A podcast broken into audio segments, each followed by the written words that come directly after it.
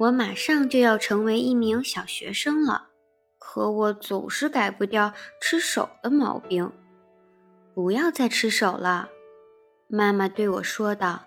然后她在我的大拇指上缠上了绷带。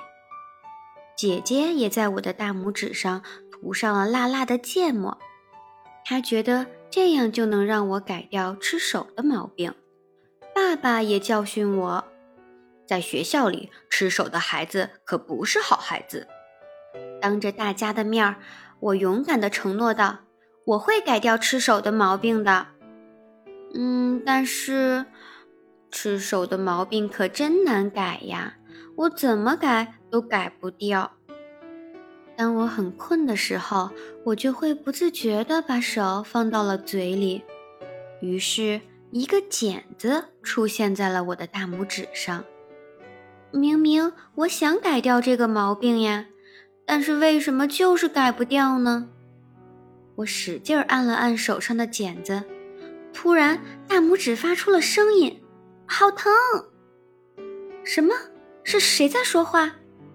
我吓坏了，往手上一看，呀，茧子上出现了一张脸。这是什么？大拇指上出现了一个奇怪的家伙，剪子居然还说话了。他对我说：“哼，你竟然说我是奇怪的家伙，你好无理呀！我就是你做出来的那个剪子呀。因为你每天作我，所以我就长成现在这样了。以后请你经常作我，好让我茁壮成长。”我被这个剪子吓坏了。因为害怕，我跟妈妈说了这件事儿，可是妈妈怎么找也找不着剪子的那张脸。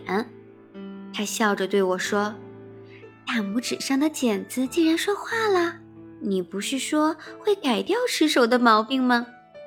爸爸和姐姐也在旁边笑了起来。当房间里只有我一个人的时候，剪子上的脸才会出现。当大家都在的时候，他就躲起来了。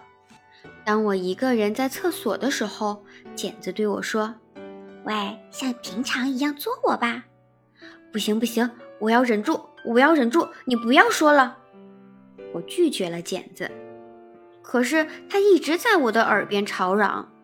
我洗澡的时候，他又在叫唤：“别不理我呀，快做我吧。”不行不行，我要忍住，我要忍住，我不能再做了。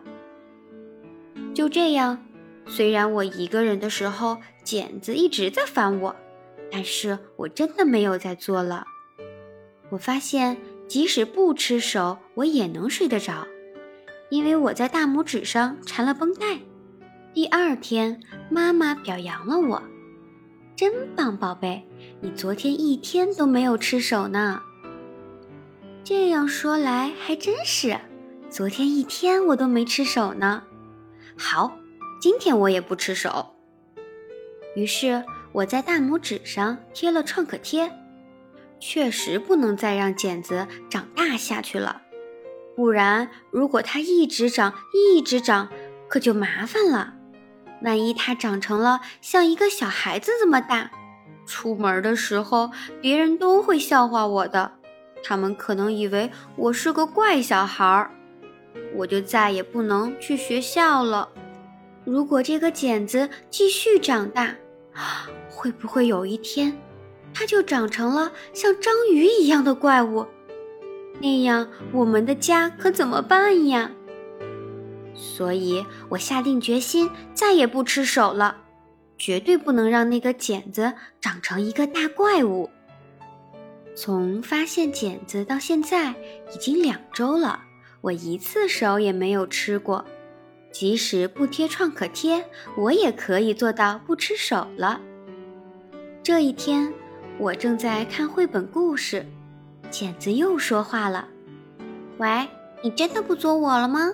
你以前那么喜欢作我。”我对茧子说：“对，我不会再作你了。”因为不作你，我也过得很好。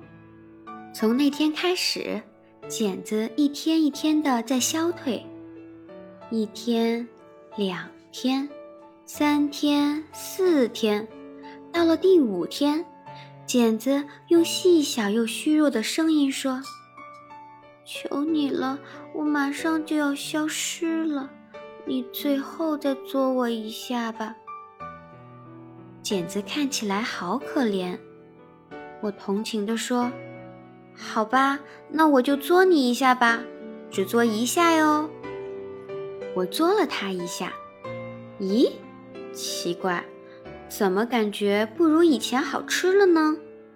我以前怎么就那么喜欢吃手呢？因为被我作了一下，剪子突然精神焕发，他高兴道：“太好了，你又作我了，怎么样，好吃吧，好吃吧？还是有我在好吧？你是不是想继续作我呀？”别说了，我回答道。我已经和以前不一样了，你一点都不好吃。哼，你不作我，还有很多别的孩子喜欢吃手。你不作我，以后可就见不着我了哟。